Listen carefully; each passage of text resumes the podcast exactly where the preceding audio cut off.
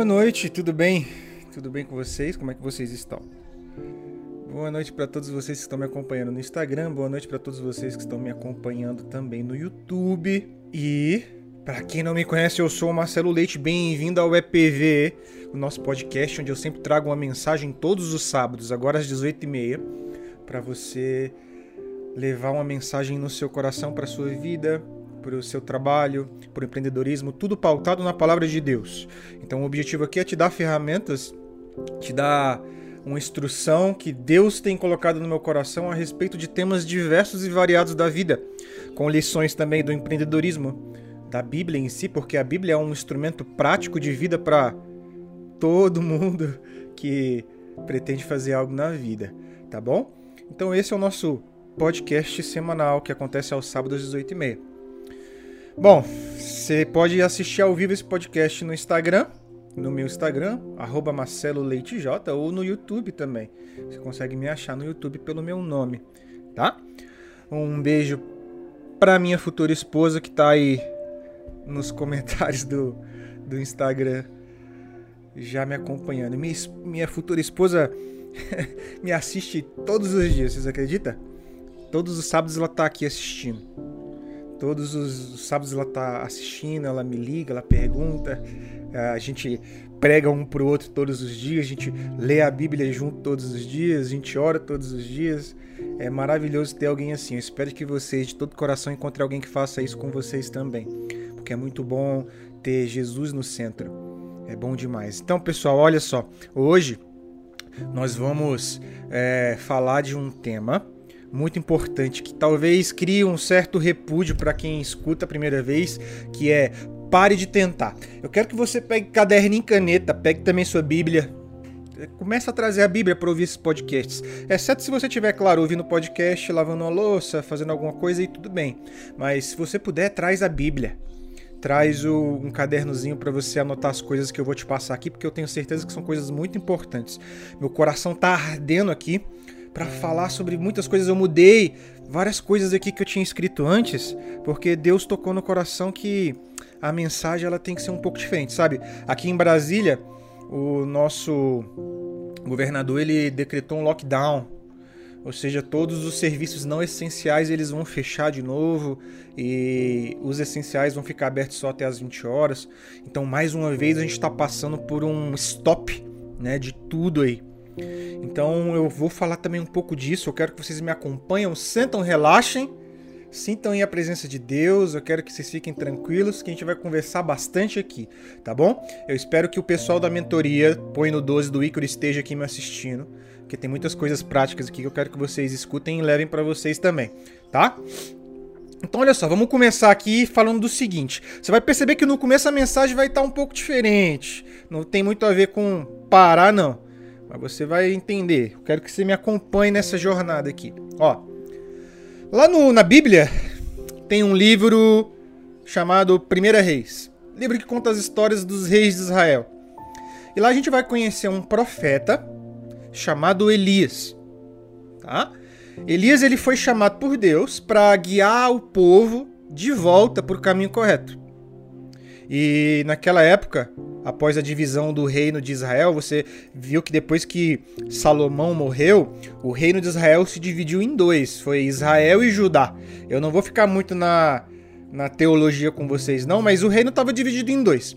Os reis começaram ali, os reis tanto de Israel quanto de Judá, eles começaram a adorar outros deuses. Eles começaram a, de, a deturpar a doutrina que Davi e Salomão criaram ao Deus verdadeiro, Yahvé, né? Então eles criaram altares, deturparam todos os ensinamentos que Deus deixou para os antepassados. O rei da época aqui, quando a gente começa a ler Primeira Reis, é o rei Acabe. Grave esse nome aí, rei Acabe. O rei Acabe ele fez, a palavra de Deus diz assim, ó: O rei Acabe fez o que era mal diante dos olhos de Yahvé. E queridos, quando a palavra de Deus diz assim, ó, fez o que era mal aos olhos de Deus é porque o cara foi ruim, viu? E aí a palavra ainda diz assim, ó, que todas as atitudes dele, desse rei Acabe, foram ainda piores do que qualquer um do que tinha reinado antes dele, porque antes dele já tinha reinado uma galera que já tinha sido ruim. Mas a palavra de Deus diz que o reinado desse rei Acabe foi muito pior. Sabe o que, que esse Acabe fez? Ó, esse Acabe ele se casou com uma mulher chamada Jezabel. Você vai entender como que uma mulher pode destruir a vida de um homem ou edificar ela. Uma mulher tem um poder para fazer isso. Então essa mulher chamada Jezabel, ela não era filha de Israel. Ela era filha de terras estrangeiras. Se casou com esse rei Acabe. É, e aí, dentro desse casamento, essa mulher passou a fazer com que Israel cultuasse o deus Baal. Esse era o nome do deus da época lá que eles cutucavam. Cutucavam, é? Cutucavam também, mas cultuavam era a palavra que eu queria falar. O deus Baal. Aí a palavra diz que eles fizeram coisas terríveis com o culto a esse deus Baal. E a ira do Senhor foi muito maior do que com as dos reis que o precederam. Então, Deus se irou muito contra Acabe por conta desse culto que ele fez através dessa mulher Jezabel que o influenciou, né? E perceba uma coisa, Deus ficou irado com Acabe, porque Acabe era a cabeça da relação ali, Acabe que era o rei e deixou-se influenciar pela esposa. Por isso que eu disse que uma mulher ela tem o poder de edificar um homem ou de derrubar ele. Uma mulher tem total poder de influenciar o homem, cara. A gente diz que ah, é o homem que manda, mas a mulher influencia muito, cara. E esse homem que manda, entre aspas, se você for entender na Bíblia, não é bem assim também. Para você mandar dentro de uma relação, você tem que amar a sua mulher como Cristo amou a igreja. Aí você vai perceber o tanto que é difícil mandar.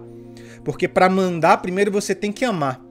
E amar como Cristo amou a igreja, rapaz, isso é difícil.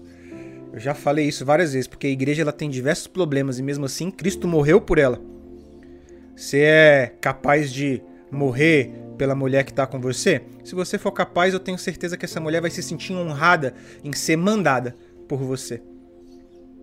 Então, ó, eu vou deixar vocês lerem o restante dessa história, tá? Mas aqui eu quero que vocês saibam é, que um pouco mais para frente dessa história aqui entre Jezabel e Acabe, Jezabel ela começa a matar os profetas de Deus. Jezabel ela começa a matar os profetas de Deus na terra. Ela estava literalmente passando ao fio de espada todos os homens que serviam a Deus, todos os profetas da época. Deus, naquela época, falava através dos profetas. Hoje nós sabemos que Deus fala através da palavra dele. Deus ainda fala através de profetas também. Deus fala através da vida de alguém. Deus fala através da vida do seu pastor, que também é um profeta.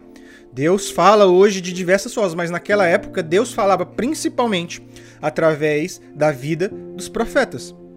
E aí Elias foi usado por Deus de forma poderosa.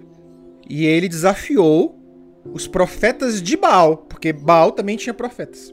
Você vai ver essa história, eu vou deixar você ler isso daí depois. Fica comigo que você vai entender o que está acontecendo aqui, onde que eu quero chegar. Presta atenção nessa história que vai fazer sentido para você. O Elias foi lá, usado por Deus, e desafiou o, os profetas de Baal. E aí o que, que aconteceu? Ele fez muitos milagres, ele fez fogo cair do céu, ele fez é, com que é, vários milagres acontecessem. Deus usou Elias. Elias correu na chuva que ele fez através da oração dele cair. Ele correu na frente dos cavalos do rei Acabe. Ele correu mais rápido do que os cavalos do rei. Elias correu mais rápido do que o próprio Usain Bolt hoje, movido pelo Espírito Santo de Deus. Mas teve um problema.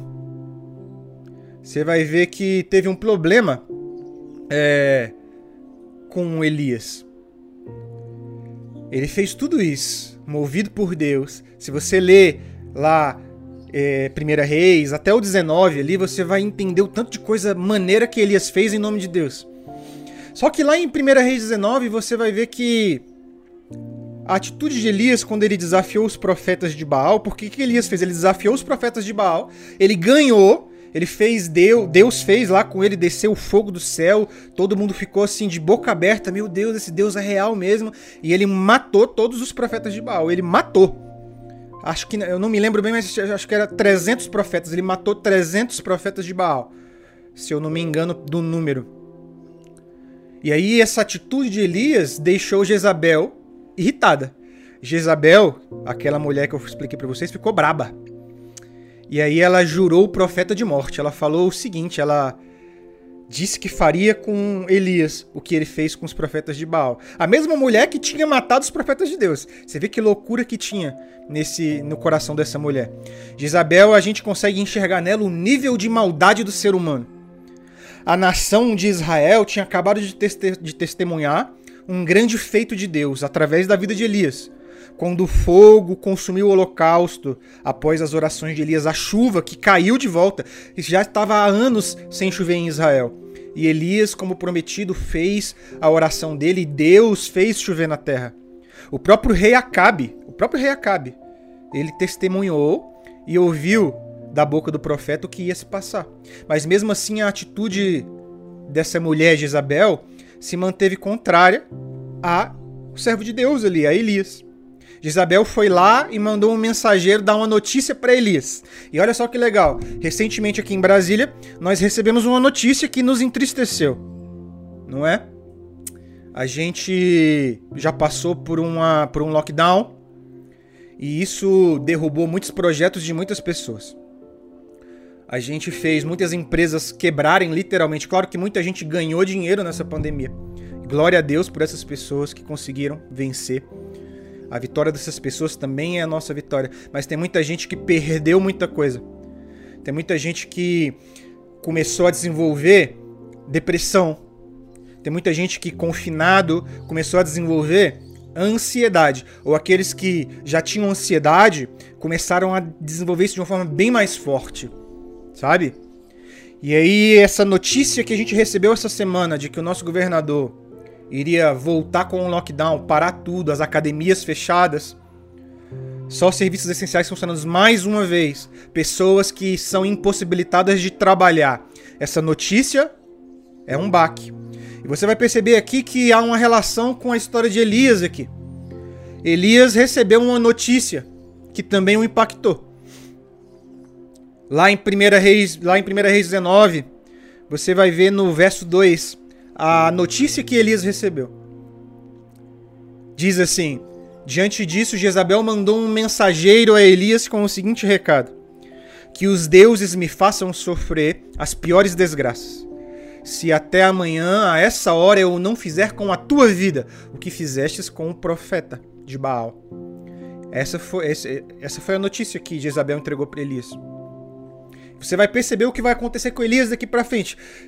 Perceba que Elias é o cara que correu na chuva mais rápido do que os cavalos do rei, movido pelo Espírito Santo.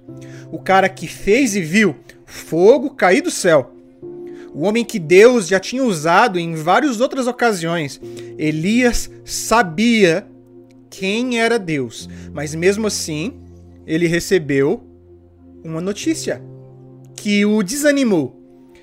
E quando nós aqui de Brasília ou nós do Brasil e do mundo todo recebemos uma notícia de que uma pandemia estava vindo, quando nós recebemos a notícia de que tudo iria ter que parar, quando nós recebemos uma notícia de que não dá mais para trabalhar, você que trabalha com o seu próprio negócio teve que fechar suas portas e se ver em um ambiente onde você se viu impossibilitado de continuar. Elias se sentiu assim também. Agora a pergunta é se você conhece o mesmo Deus que Elias conhecia. Porque você vai perceber uma coisa nessa história. De alguma forma, as palavras destrutivas da rainha Jezabel alcançaram o coração do profeta Elias, assim como a pandemia e as notícias sobre essa pandemia alcançam os nossos corações. E Elias, com medo e desanimado, ele deixou Israel e foi se esconder em Judá. Sabe, Judá era o outro reino, era o reino do sul. Ele fugiu do reino do norte e foi para a parte mais ao sul dos territórios de Judá, um lugar que não podia ser considerado seguro. Mesmo assim, ele foi. Elias foi para um lugar que para ele, como profeta de Deus, não poderia ser considerado seguro. E ele foi para lá com medo. Lá em 1 Reis 19:4 você vai ler assim, ó, despedindo seu servo, resolveu se esconder perto da montanha do Sinai e ali desejou a morte. Eu vou ler de novo para você para você entender que pesado é isso. Olha só. Despedindo seu servo, Elias resolveu se esconder. O profeta de Deus, que tinha feito fogo cair do céu, que tinha feito a chuva cair em Israel, que correu na frente dos cavalos do rei, movido pelo Espírito Santo, resolveu se esconder na montanha do Sinai e desejou ali a morte. Quando nós recebemos a notícia de que uma pandemia fez com que os nossos dias não fossem mais os mesmos. A gente recebeu uma notícia de que a pandemia não nos possibilitaria estar junto com quem nós amamos, fazer o que nós amamos. Muitas pessoas tiveram que deixar de fazer aquilo que amavam por conta da notícia. Eu tô falando da notícia, mas a gente sabe que é real. A vontade de Jezabel de matar Elias também era real. Elias se escondeu e desejou a morte. E eu vejo hoje, na nossa geração, pessoas desistindo, pessoas ansiosas porque não sabem o que vai acontecer, pessoas que estão se perdendo em si mesmas porque já não aguentam mais estar dentro de casa, já não sabem mais o que vão fazer a partir daqui. E elas se escondem, se escondem onde? Dentro de si mesmas, dentro da ansiedade. As pessoas não estão se escondendo no Sinai como Elias estava, mas estão se escondendo dentro da própria ansiedade, dentro dos medos, dentro daquilo que elas acreditam que vai dar errado. Mas elas não lembram que a nossa fortaleza é o Senhor. Mais alto do que qualquer montanha. A nossa fortaleza é o Senhor. Você não precisa se esconder aonde você tem se escondido na sua ansiedade, nos seus problemas. As notícias e os problemas não podem ditar como você vai levar a sua vida, porque você não segue os princípios desse mundo. Nós seguimos um princípio eterno. E eu quero elaborar mais isso com vocês você vai ver que Elias desejou a morte. E aí a palavra continua assim: quando a ele fez pelo deserto a caminhada de um dia, ele foi se sentar debaixo de um pé de gesta. Gesta é uma árvore lindíssima, uma espécie de arbusto. E ali orou pedindo para si a morte. Olha só, Elias orou para Deus pedindo para si a morte. Agora basta, ó Yahvé, Retira minha vida, pois não sou melhor do que os meus pais. Você pensa, que loucura, né? Que doideira! Um profeta que tinha acabado de ver fogo cair do céu. A chuva que Deus prometeu, ele fez cair um profeta que correu na frente dos cavalos com o poder do Espírito Santo de Deus, subitamente depressivo. E a gente viu isso acontecer na nossa geração. Uma notícia, uma pandemia que subitamente deixou as pessoas depressivas. Subitamente tranca tudo, para de fazer o que você sempre fez. Subitamente, nós estamos vivendo um tempo onde as pessoas estão cada vez mais depressivas, mais ansiosas, com problemas mentais seríssimos. Sem ter para onde correr, se refugiando e se escondendo dentro desses problemas mentais e psíquicos. Isso nos ensina, queridos, que por mais que Deus mostre que ele está conosco, porque Deus mostrou para Elias que estava com ele, por mais que Deus nos mostre que Ele habita e age através de nós, ninguém na face desse planeta Terra está livre da vontade de desistir. Por mais que você faça como o meu colega e meu sócio Ícaro fala, põe no 12 todos os dias, ninguém está livre da vontade de desistir. Quando Elias se sentou debaixo de um pé de giesta e desejou a morte para si, ele estava dizendo assim: Eu desisto. Elias estava falando assim: I quit. Eu desisto. Quando a gente está nesse nível profundo de tristeza e angústia, que a gente quer rasgar o bilhete de entrada para a vida que a gente recebeu de Deus. Nós estamos dizendo assim, ó, olha, eu tentei, mas já não dá mais. Eu tentei, mas não quero mais. Eu não aguento mais ficar dentro de casa. Eu não aguento mais não ter uma renda, eu não aguento mais não poder trabalhar, eu não aguento mais. Eu tentei, Senhor, mas chega. Isso era que Elias estava dizendo. O centro da questão é que, nesse mesmo dia que Elias pediu a morte para si, o Senhor Deus foi ao encontro de Elias. Perceba, Deus não te abandona. No dia que Elias pediu a morte para si, olha, eu sei o que é isso, eu sei o que é. Acredita em mim quando eu te digo isso, eu sei na pele o que é essa vontade de rasgar esse bilhete que a gente recebeu para viver e não querer mais e desistir simplesmente. Mas nesse dia que Elias desejou a morte, por ansiosidade, com certeza Elias estava super ansioso. Você vai entender o porquê já já. O Senhor foi ao encontro de Elias. E aí seguiu os passos do profeta. Sabe o que, que o Senhor fez com Elias? Deu comida, deu bebida, deu conforto, deu segurança, deu encorajamento, porque é isso que o Senhor faz. Ele te alimenta, te conforta, te encoraja. Deus faz isso com quem ama e teme a Ele. E é essa única diferença que nós, que servimos a esse Deus, temos daqueles que não têm. Porque a vontade de desistir é a mesma, mas nós temos um Deus que nos alimenta, nos conforta, nos dá segurança, um Deus que não muda, um Deus que é o mesmo desde Gênesis a Apocalipse, um Deus que te conforta, um Deus que te encoraja, um Deus que diz: Eu sou contigo. Um anjo do Senhor a palavra diz assim: um anjo do Senhor, que eu acredito muito ser Jesus. Porque o Antigo Testamento, queridos, ele, os escritores, que são humanos mesmo, eles se referem muito à presença de Jesus com essa palavra, um anjo do Senhor. Você vai ver lá na fornalha de Daniel, o rei vê um anjo do Senhor. Isso era Jesus.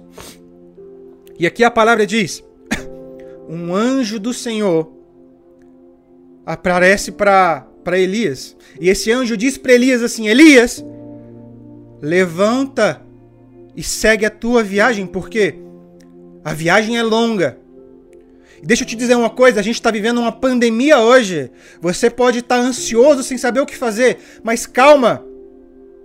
A viagem é longa. Mas Marcelo, já passou um ano. Mas a viagem é longa, queridos. A vida não acabou aqui. Tem muita coisa ainda para passar pela frente. Tem anos ainda pela frente para você poder ressignificar, para você poder dar a volta por cima, para você poder fazer de novo.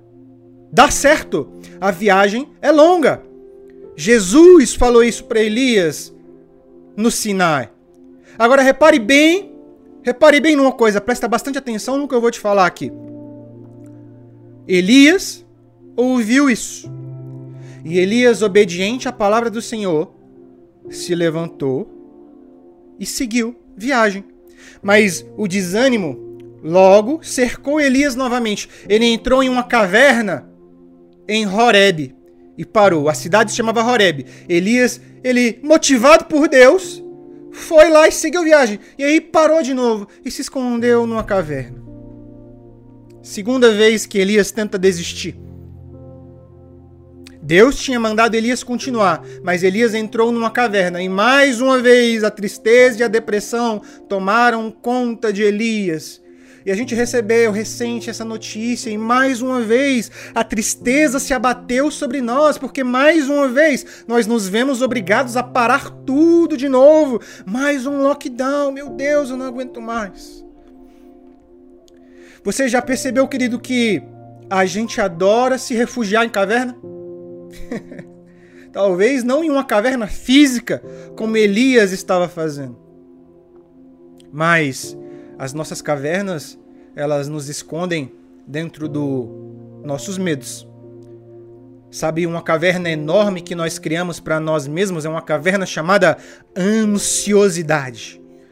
Essa é uma caverna que a gente se esconde e é difícil sair de lá, porque tem um urso enorme lá dentro que te abraça e te impede de sair. E você tem que lutar com esse urso todos os dias para sair dessa caverna chamada ansiosidade. Para a gente não ter que encarar a jornada pesada e diferente que nos espera pela frente, porque as coisas mudaram, a gente precisa ser diferente agora. Você vai perceber que quem tinha um negócio físico agora vai ter que mudar, vai ter que fazer uma coisa diferente. E sabe o que a palavra de Deus nos diz? Eis que faço algo novo. Se o próprio Deus diz isso, é porque nós podemos também, através da força que esse Deus nos entrega, fazer algo novo. Elias estava nessa caverna e mais uma vez Deus vai lá tirar Elias. O próprio Jesus vai lá, porque é isso que Jesus faz. Ele vai lá, te puxa pela mão, te tira da caverna que você tá e fala: segue adiante. Sabe, a gente quer se esconder nas cavernas porque é difícil. Deus disse para Elias que a viagem é longa. Tem que andar, querido. Tem que andar. Se a viagem é longa é porque você tem que andar. Você tem que caminhar e caminhar cansa. Caminhar machuca. Gasta sandália, gasta tênis. É difícil. Às vezes, além de andar, você precisa correr. Correr cansa mais do que andar, mas às vezes você vai precisar correr. Tem gente com 28, 30, 40 anos e achando que já não tem mais tempo para fazer nada.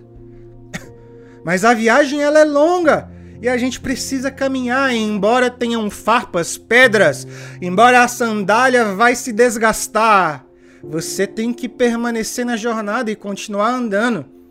Deus te dá uma sandália nova, Deus te levanta e te ajuda, mas continua caminhando. O seu papel é caminhar. Deus te encoraja, Deus te alimenta, Deus te dá tudo que você precisa, mas o seu papel é caminhar. Lembra da Dolly do Procurando Nemo? Continue a nadar, continue a nadar. Seja mais como a Dolly. Continue. Ai, Marcelo, é difícil. É mesmo, é por isso que a viagem é longa. Para você aprender no meio dela. Na solidão do Sinai, Deus apareceu para instruir Elias. E Deus perguntou para ele: O que você faz aqui, Elias?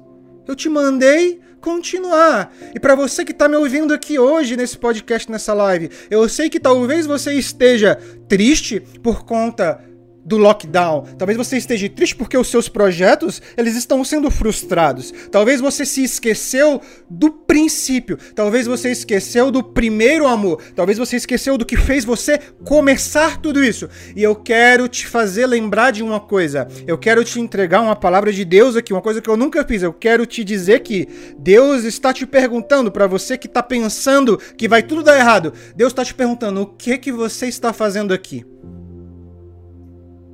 A viagem é longa. Só faltou dizer, eis que te digo. Mas eu não sou assim, não. Eu falo do jeito que eu falei e é isso aí. Sabe o que Elias respondeu para Deus quando Deus fez essa pergunta para ele? Deus perguntou para Elias: Elias, o que, que você faz aqui? E aí o Elias disse para Deus que ele se sentia sozinho. Elias falou isso para Deus. Elias falou assim: Deus, eu me sinto só.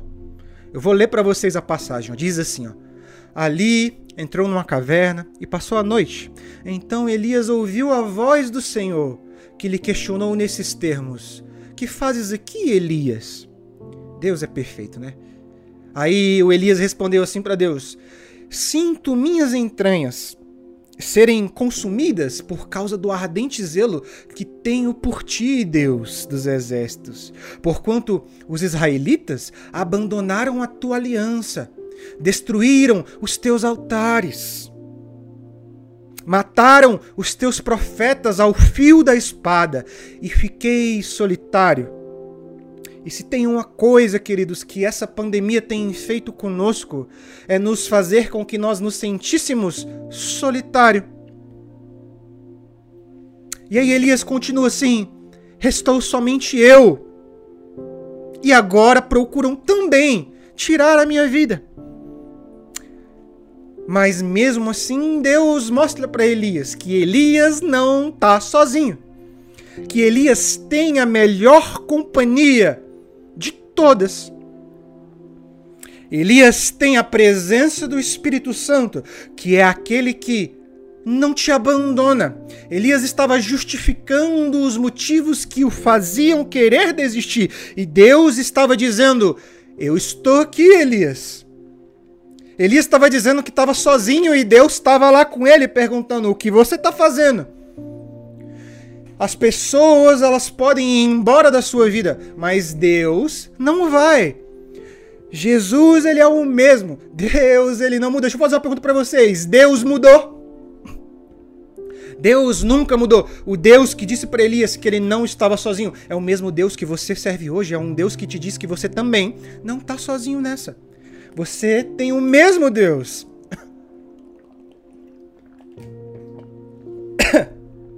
Sabe, tem gente que vai criticar Elias pelas atitudes dele. Tem gente que vai dizer que Elias estava justificando. Tem gente que vai dizer que Elias estava fraquejando na fé. E podem até estar certos mas eu tenho aprendido uma coisa: é fácil criticar quando não é você que está na pele de quem está sentindo todo o mal. Eu acredito que todos nós, todos nós, você que está me ouvindo aqui no podcast, lavando uma louça no carro, você que está me ouvindo ao vivo aqui, você que talvez esteja deitado ouvindo esse podcast depois, todos nós passamos por momentos como Elias passou. Seja nos sentindo sozinhos e por isso sem vontade de continuar, ou seja nos sentindo maus mesmo por conta das situações e circunstâncias e querendo desistir de tudo, seja até mesmo porque o passado vem te acusando por qualquer motivo que seja, mas perceba que o próprio Deus se encarrega de cuidar de nós. Todos nós passamos por dificuldades. Todos nós, em algum momento da jornada, pensamos: Senhor, não dá mais. Todos nós, uma vez ou outra, nos colocamos dentro de uma caverna. Mas perceba, o próprio Deus se encarrega de cuidar de nós. Na vida de Elias, eu percebo que Deus, e não nós, é quem merece todo o mérito por tudo que a gente faz e realiza em nome dele. Porque Elias fez um monte de milagre em nome de Deus. O mérito é todo de Deus.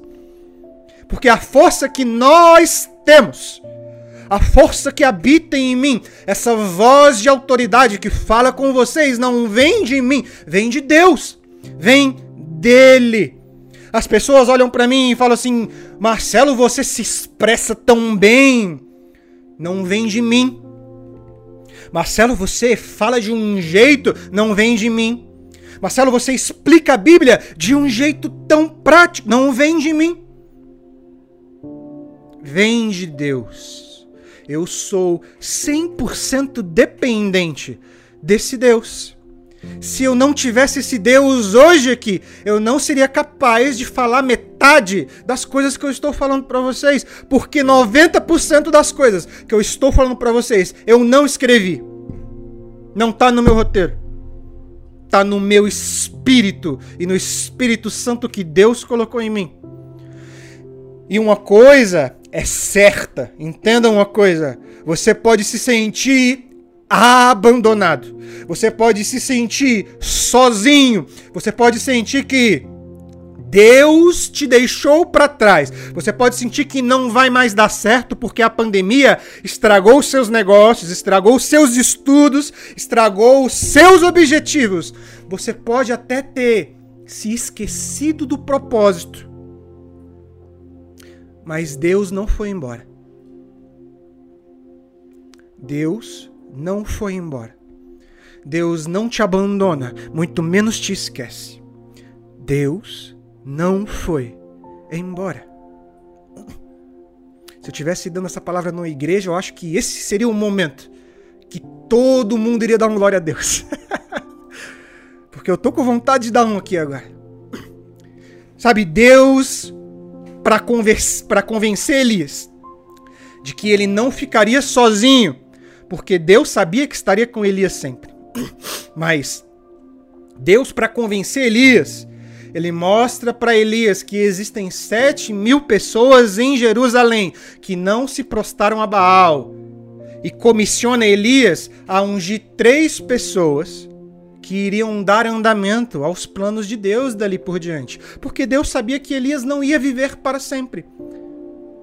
Deus falou para Elias: "Você vai ungir três pessoas, e essas três pessoas elas estavam destinadas a serem instrumentos na conquista e na destruição dos idólatras, das pessoas más, da própria Jezabel, embora de maneiras diferentes, cada um com seu papel.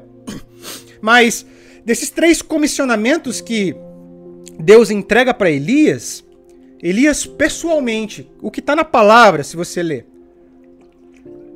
Elias pessoalmente ele executou só um, que foi o chamado de um rapaz chamado Eliseu.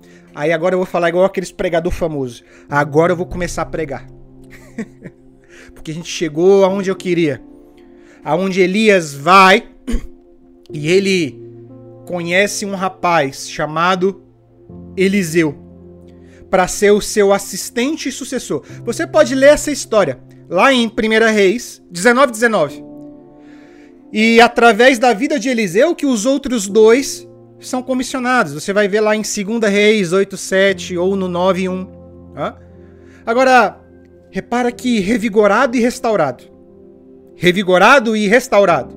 Elias obedece à voz do Senhor e encontra Eliseu. Eu quero que você que está me ouvindo aqui hoje se sinta revigorado e restaurado pela voz de Deus na sua vida. Tem um lockdown? Tem. Tem uma pandemia? Tem. Mas Deus é contigo. A jornada é longa. Continue caminhando. Vai dar certo. Então Elias obedeceu a voz, encontrou Eliseu, aquele que assumiria o, pro, o posto de profeta no lugar de Elias, de, de Elias. Ele encontra Eliseu.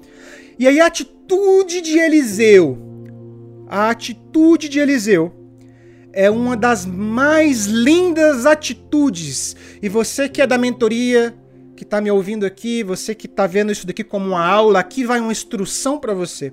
E aqui é que eu quero que você entenda o porquê você não pode tentar fazer as coisas. Agora a gente está entrando no tema de fato. Até aqui foi a introdução. está entrando no tema agora quando Elias encontra Eliseu,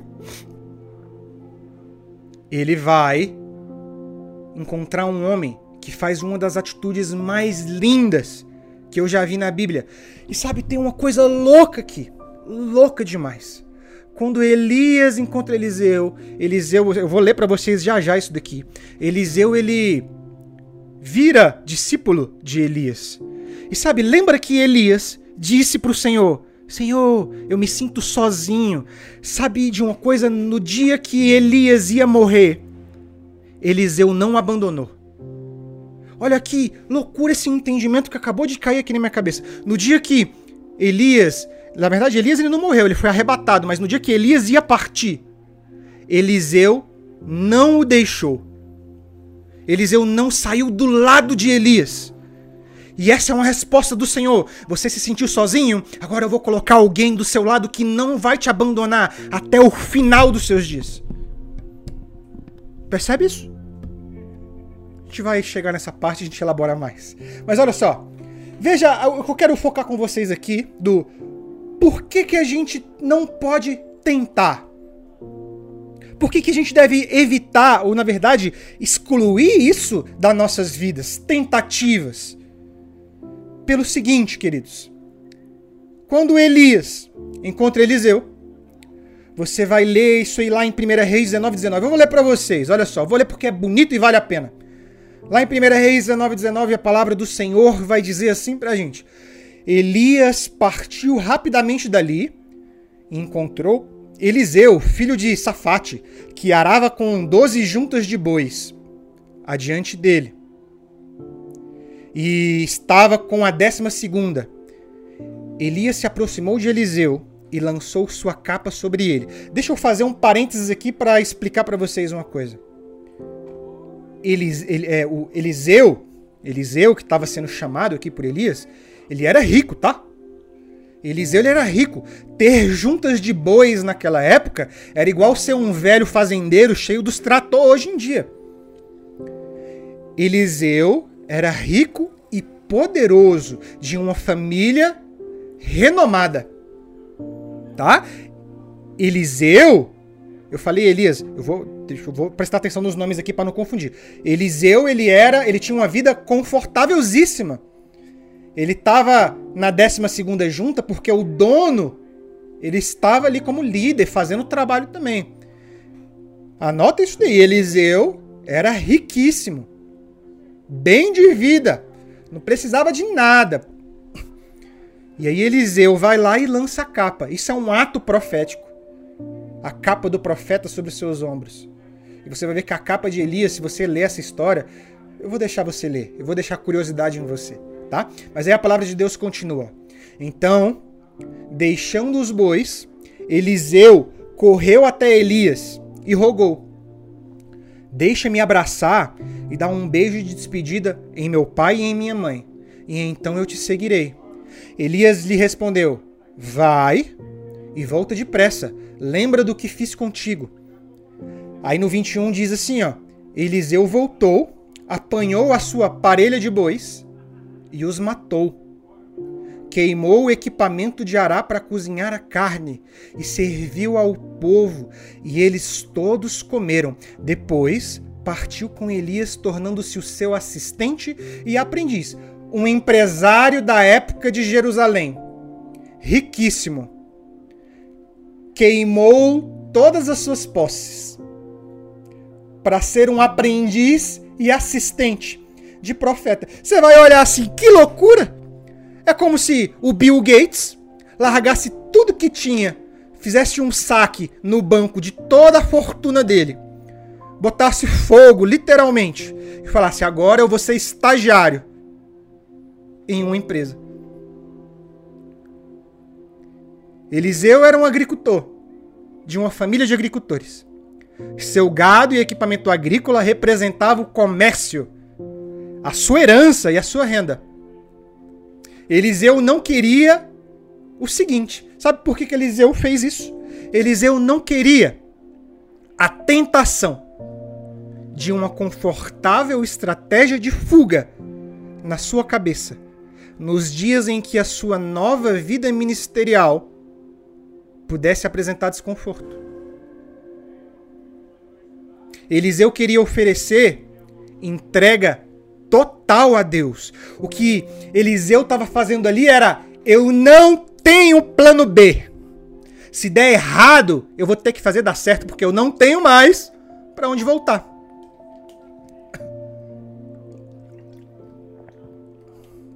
Eliseu era rico. Entendi isso, era rico. Para celebrar essa nova vida e vocação que Elias colocou sobre a vida dele, Eliseu publicamente mostrou um compromisso com Deus. Eliseu ele fez uma festa única de despedida. Ele pegou todos os bois, matou queimou os aparelhos ali que ele usava para arar a terra, os equipamentos. É igual pegar o meu computador aqui, tacar fogo nele cozinhar uma carne em cima, queridos. E ele estava ali simbolicamente e literalmente queimando a estratégia de fuga que ele poderia ter ele não voltaria para casa, porque ele tinha certeza de que não teria nada que o fizesse voltar atrás. Ele tinha removido a tentação. Eliseu eliminou a estratégia de fuga. Seu amor por Deus levou ele a assumir um compromisso de forma dramática. Se fosse hoje em dia, todo mundo ia olhar para Eliseu e falar: maluco Vai dar errado, Eliseu. Perdeu tudo, coitado. Mas sabe de uma coisa? Foi quando o mundo disse para Eliseu que ele perdeu tudo, que ele ganhou tudo aos olhos de Deus. Eu vou repetir essa frase para você twittar depois. Foi quando aos olhos do mundo Eliseu perdeu tudo, que ele ganhou tudo aos olhos de Deus. Deus honrou o compromisso de Eliseu. Eliseu tornou um, se tornou um dos líderes espirituais mais significativos da história de Israel. Seu amor, fé, compromisso com Deus continuam a inspirar as pessoas até hoje. Eliseu, se tem uma palavra que você pode usar para essa ocasião aqui é compromisso. Então, querido, está na hora de você ter compromisso. Está na hora de você queimar o seu plano B. Está na hora de você queimar o que te faz querer desistir. Tá na hora de você queimar aquilo que te faz ter ansiedade. Tá na hora de você queimar e desistir do plano de fuga que a sua mente cria para você, caso a pandemia faça dar errado. Queima o seu plano B, não tenha plano B. Os maiores empresários do mundo, se você perguntar para eles o que te fez dar certo, ele falou: "Eu não tinha outra opção a não ser dar certo".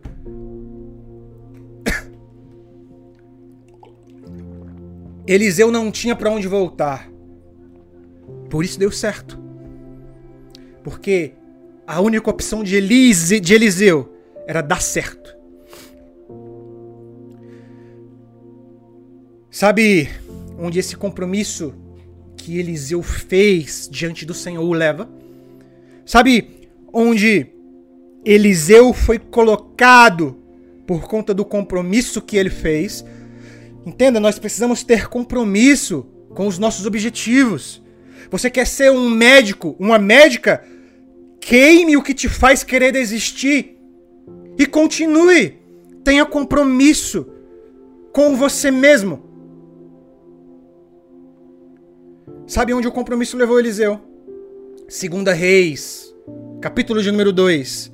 Você vai ler o seguinte: E no caminho ordenou-lhe Elias. Aqui nesse momento da história, queridos, Elias estava prestes a partir desse mundo e ficar do ladinho de Deus.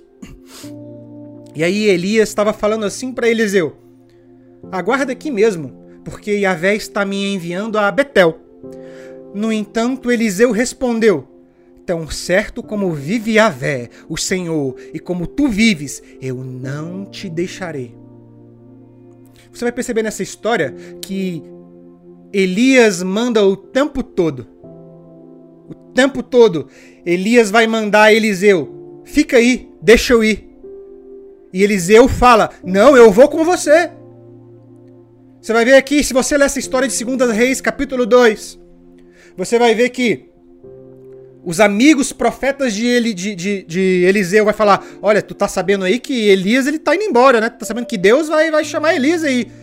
E aí Eliseu nem ouvia, Eliseu falava assim: Eu sei, cala a boca, deixa eu seguir aqui, porque o meu papel é esse. Eu vou seguir Eliseu, porque eu não tenho para onde voltar. Eu queimei tudo, eu tenho que seguir esse cara, eu não vou deixar ele ir.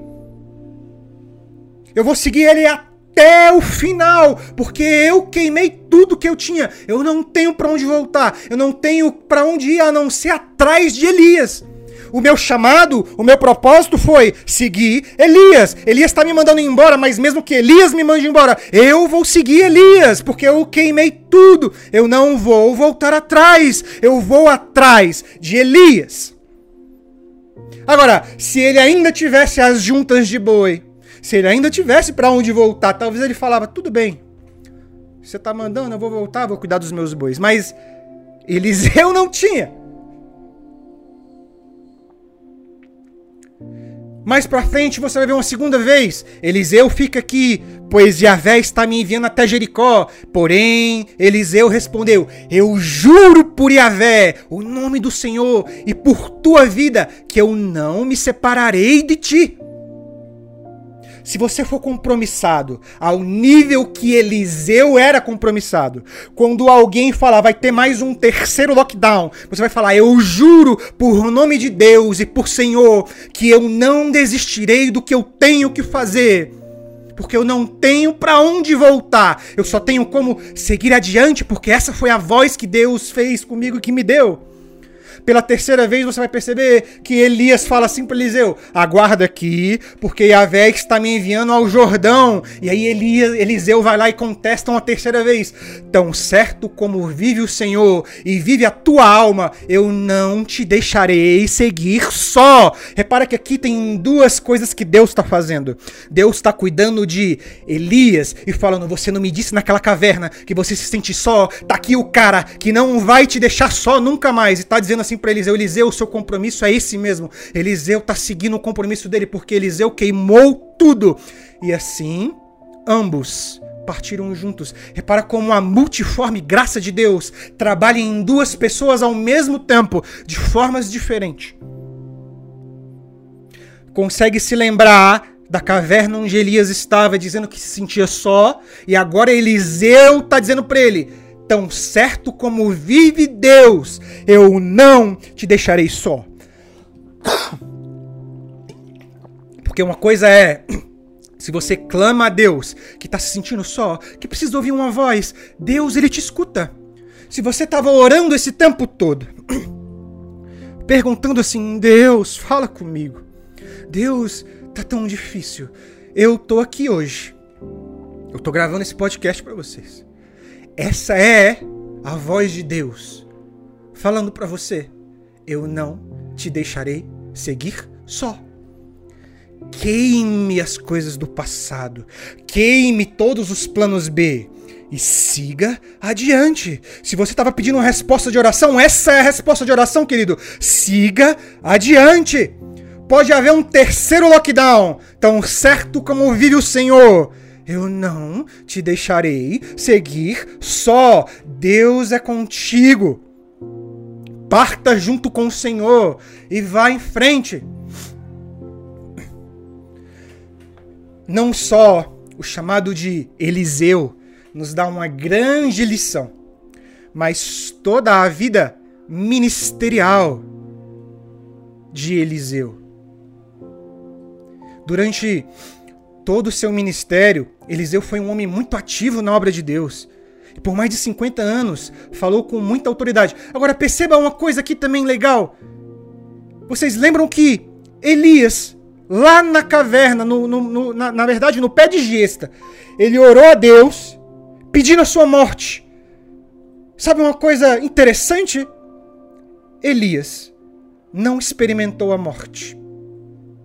A palavra de Deus diz que Elias foi arrebatado em uma carroça de fogo por Deus, em um tornado de fogo. Elias não experimentou a morte. Jezabel falou que ele iria morrer em 24 horas. Elias não morreu. Sabe por quê? Porque não importa a voz que diz que você tem que desistir. Não importa se vai ter um terceiro lockdown, um quarto, um quinto, um sexto. Deus é o mesmo. E a voz de Deus é muito maior do que qualquer governo. Sabe, tem um amigo meu, tem um amigo meu chamado Lucas, ele é dono do CrossFit que eu trabalho. E o Lucas, hoje eu admirei muito esse homem. Porque as portas do crossfit, da, das academias, vão ter que fechar. E ele falou: gente, não vou reclamar. Não adianta reclamar. A gente vai fechar as portas, mas a gente não vai parar. Vai ter aula online. Aí as pessoas perguntaram: Lucas, e o, e o, e o campeonato? Ele vai ter campeonato, nem que eu vá na tua casa, leve as barras e monte com você. Vai ter campeonato. O que esse homem está fazendo é continuando. O que esse homem está fazendo é tendo compromisso. O que esse homem chamado Lucas Moura está fazendo é eu creio no propósito que Deus me chamou.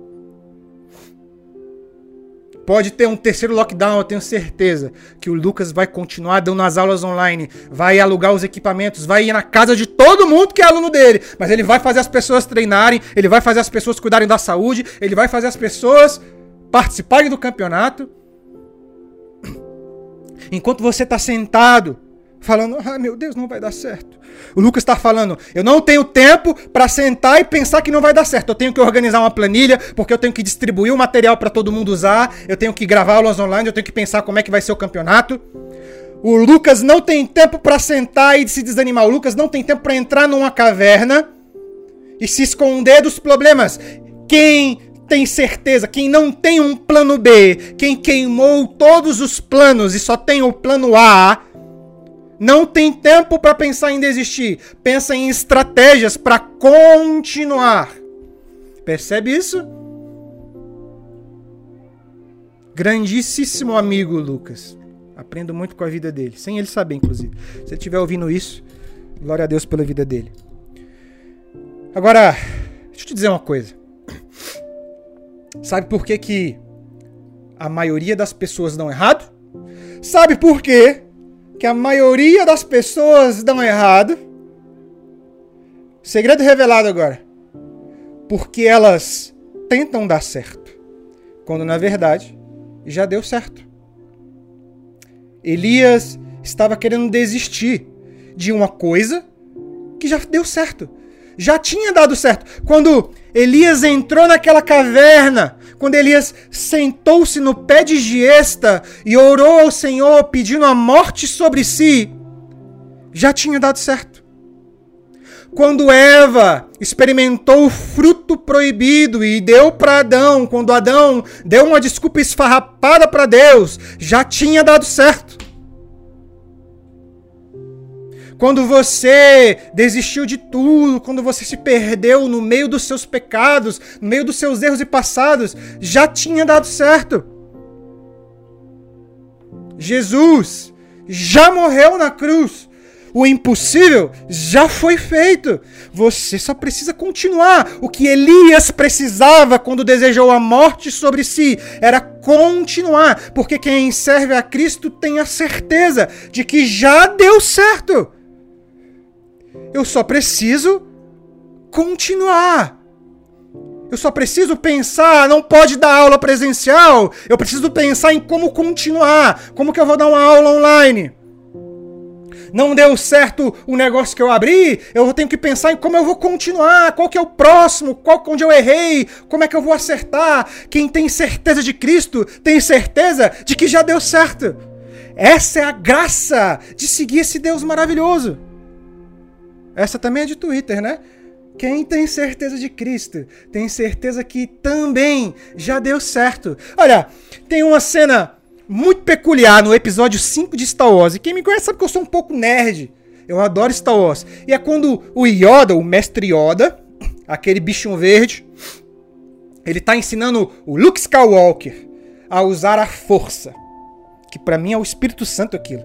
Mas aí a, o autor do, do, do, do, roteiro chama de força.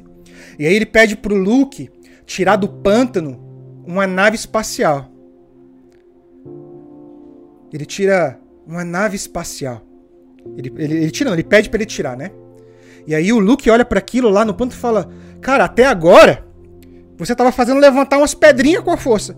Aí do nada você quer que eu levante uma nave espacial? Aí, obviamente, o Luke Skywalker acha impossível isso. Ele consegue mover lá as pedrinhas, mas uma nave? Aí é totalmente diferente, né? E é o que a gente pensa. Deus, estava tudo dando certo, mas uma pandemia? Deus, estava tudo dando certo, mas ficar em casa preso? Aí o Yoda, pacientemente, o Yoda, para mim, é uma personificação da sabedoria ali que o autor se inspirou em Cristo, com certeza. E aí o Yoda fala assim para Luke: Luke, eu vou falar em inglês e eu traduzo para vocês, porque em inglês é mais bonito. Ele fala assim: Do or do not. There is no trying. Ele fala com aquela voz dele.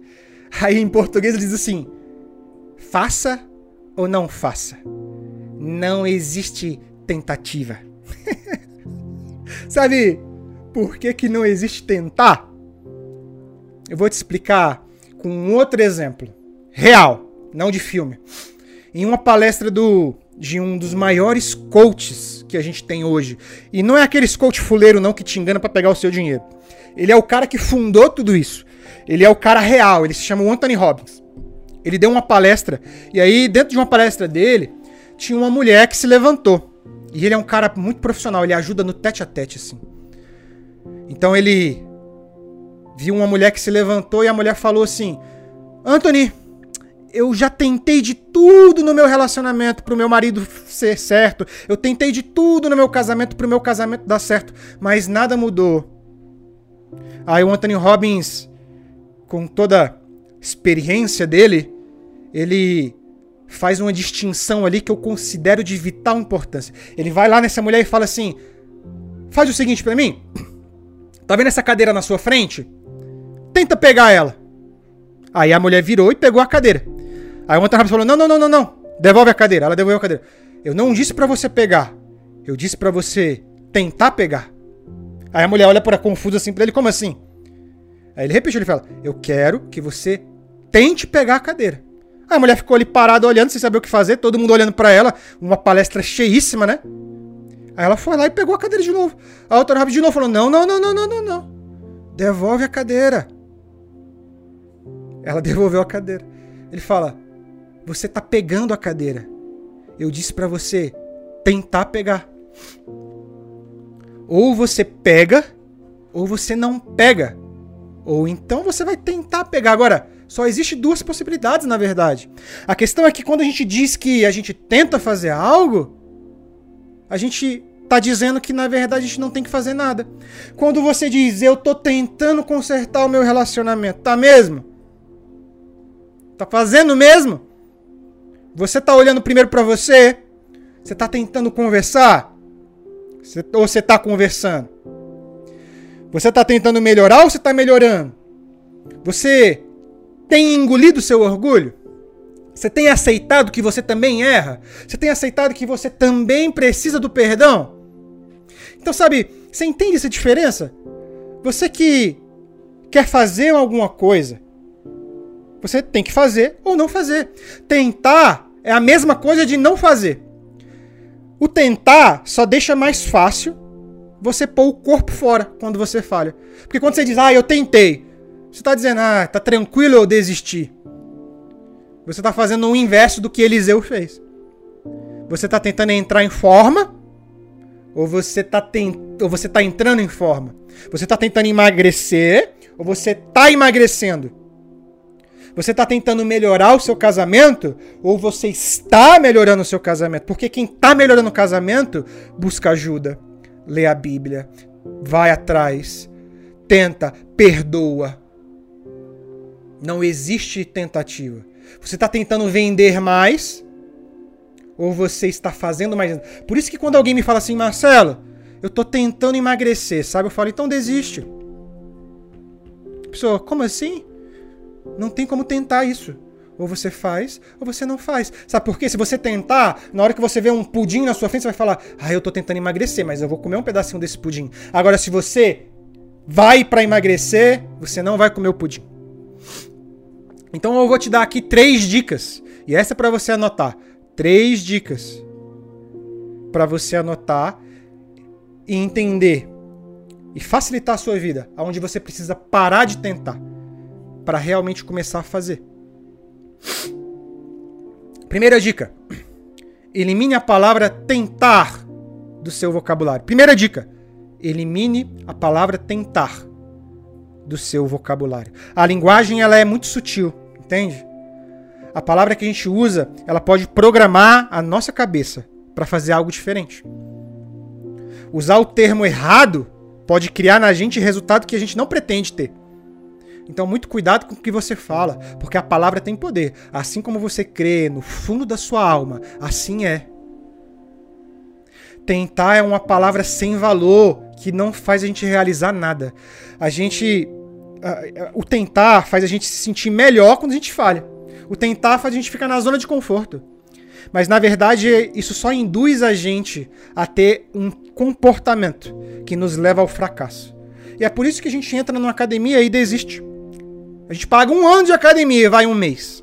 Por isso que a gente entra numa dieta e desiste. Por isso que a gente tenta criar um produto digital e desiste. Por isso que a gente tenta criar um negócio e desiste. Porque a gente sempre tem para onde voltar, a gente sempre tem só tentativas. A gente tem o emprego ali garantido.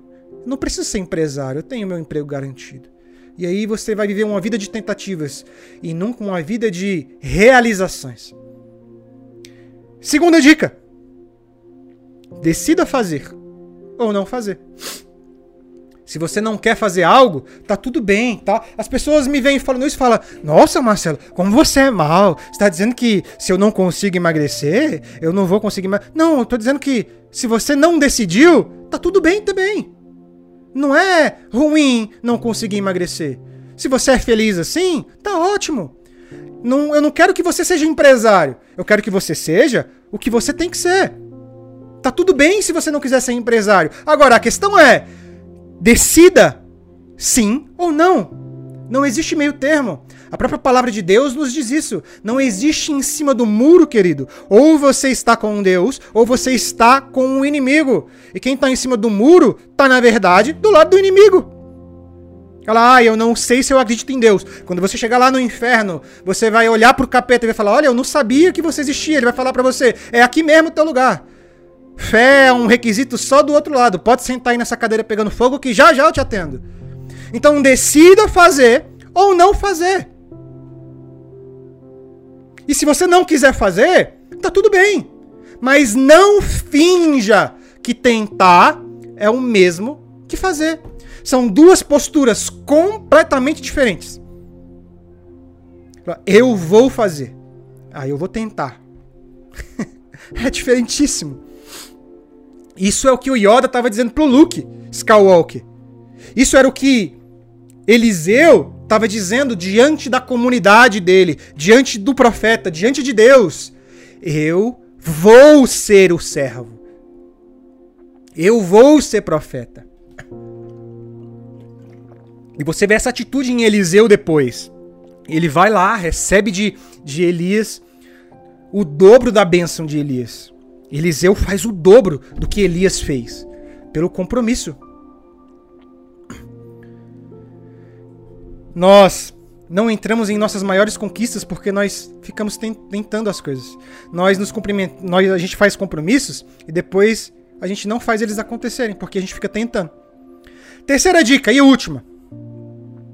Anota aí, terceira dica e última. Comprometer-se 100% com o resultado desejado. Comprometa-se 100% com o resultado desejado. Que nem o gerente da, do projeto da Apollo 13. Lembra da Apollo 13? missão espacial, o gerente de projeto ele dizia assim: falhar não é uma opção. Não desista. Não se contente com tentar. Comprometa-se 100%. Lembre-se do nosso primeiro ponto aqui, da nossa primeira dica. A linguagem ela é sutil. Quando a gente se sente confortável com a tentativa, porque a tentativa nos deixa confortável. Mesmo um pouco, a gente abre possibilidade de fracasso. Porque a gente torna respeitável sair do campo antes do apito. No CrossFit acontece muito isso. Eu coloco na minha cabeça assim: só paro de fazer os movimentos quando apita. Quando o relógio apita, eu só paro quando o relógio apita. Mas tem gente que olha pro relógio e vê que tá faltando um minuto e tem muita coisa para ela fazer ainda. E ela desiste. Ela não continua o movimento. Quando ela poderia, na verdade, ir muito mais longe. Ela desiste antes do relógio apitar.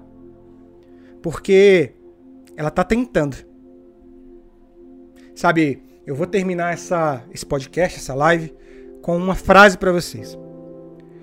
Quem tenta, quem tenta, quem tenta ser médico, quem tenta ser empresário, quem tenta estudar, quem tenta fazer qualquer coisa, quem tenta, se frustra. Quem tenta se frustra quando vem um lockdown. Quem tenta se frustra quando as coisas saem do lugar. Quem tenta se frustra quando alguma coisa fica diferente do esperado. Então a frase é assim: quem tenta se frustra. Quem faz se concentra. Deixa eu repetir para ficar bonito aqui. Eu vou até fazer um recortezinho dela depois no final. Quem tenta se frustra. Quem faz se conserta e melhora com os resultados, até executar de fato. Vou beber uma água e vou repetir. Quem tenta se frustra. Quem faz se conserta e melhora com os resultados, até executar de fato. Não tinha tentativas para Eliseu. Elias, Eliseu fez. Eliseu foi. Eliseu seguiu. Pare de tentar. Quem tenta se frustra. Quem faz se conserta e melhora com os resultados, até executar de fato. Bom, era isso que eu tinha para falar para vocês. Eu espero que, espero que isso tenha feito sentido no coração de vocês. Eu espero que essa mensagem tenha alcançado vocês. Eu espero que Deus tenha tocado no coração de vocês de fato.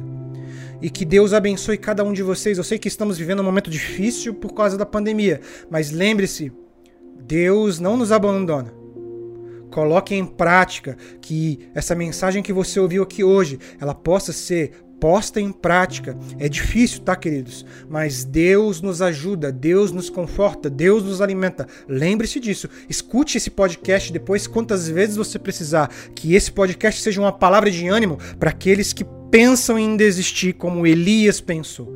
Tá bom? Um beijo no coração de vocês. Obrigado por terem ficado até aqui. A gente se encontra no próximo sábado, às 18h30. Se você está no meu canal do Telegram, amanhã tem uma mensagem de Deus para vocês lá. Maravilhosa que Deus colocou no meu coração. Entra lá no canal do Telegram para você ouvir. Segunda-feira, talvez eu esteja pregando em uma igreja. Eu não sei se ainda vou por conta do lockdown, mas creio que sim. Vou estar tá lá. Se vocês quiserem, depois eu deixo os contatos da igreja para quem quiser me assistir ao vivo lá, tá bom? Um beijo no coração de vocês. Até a próxima.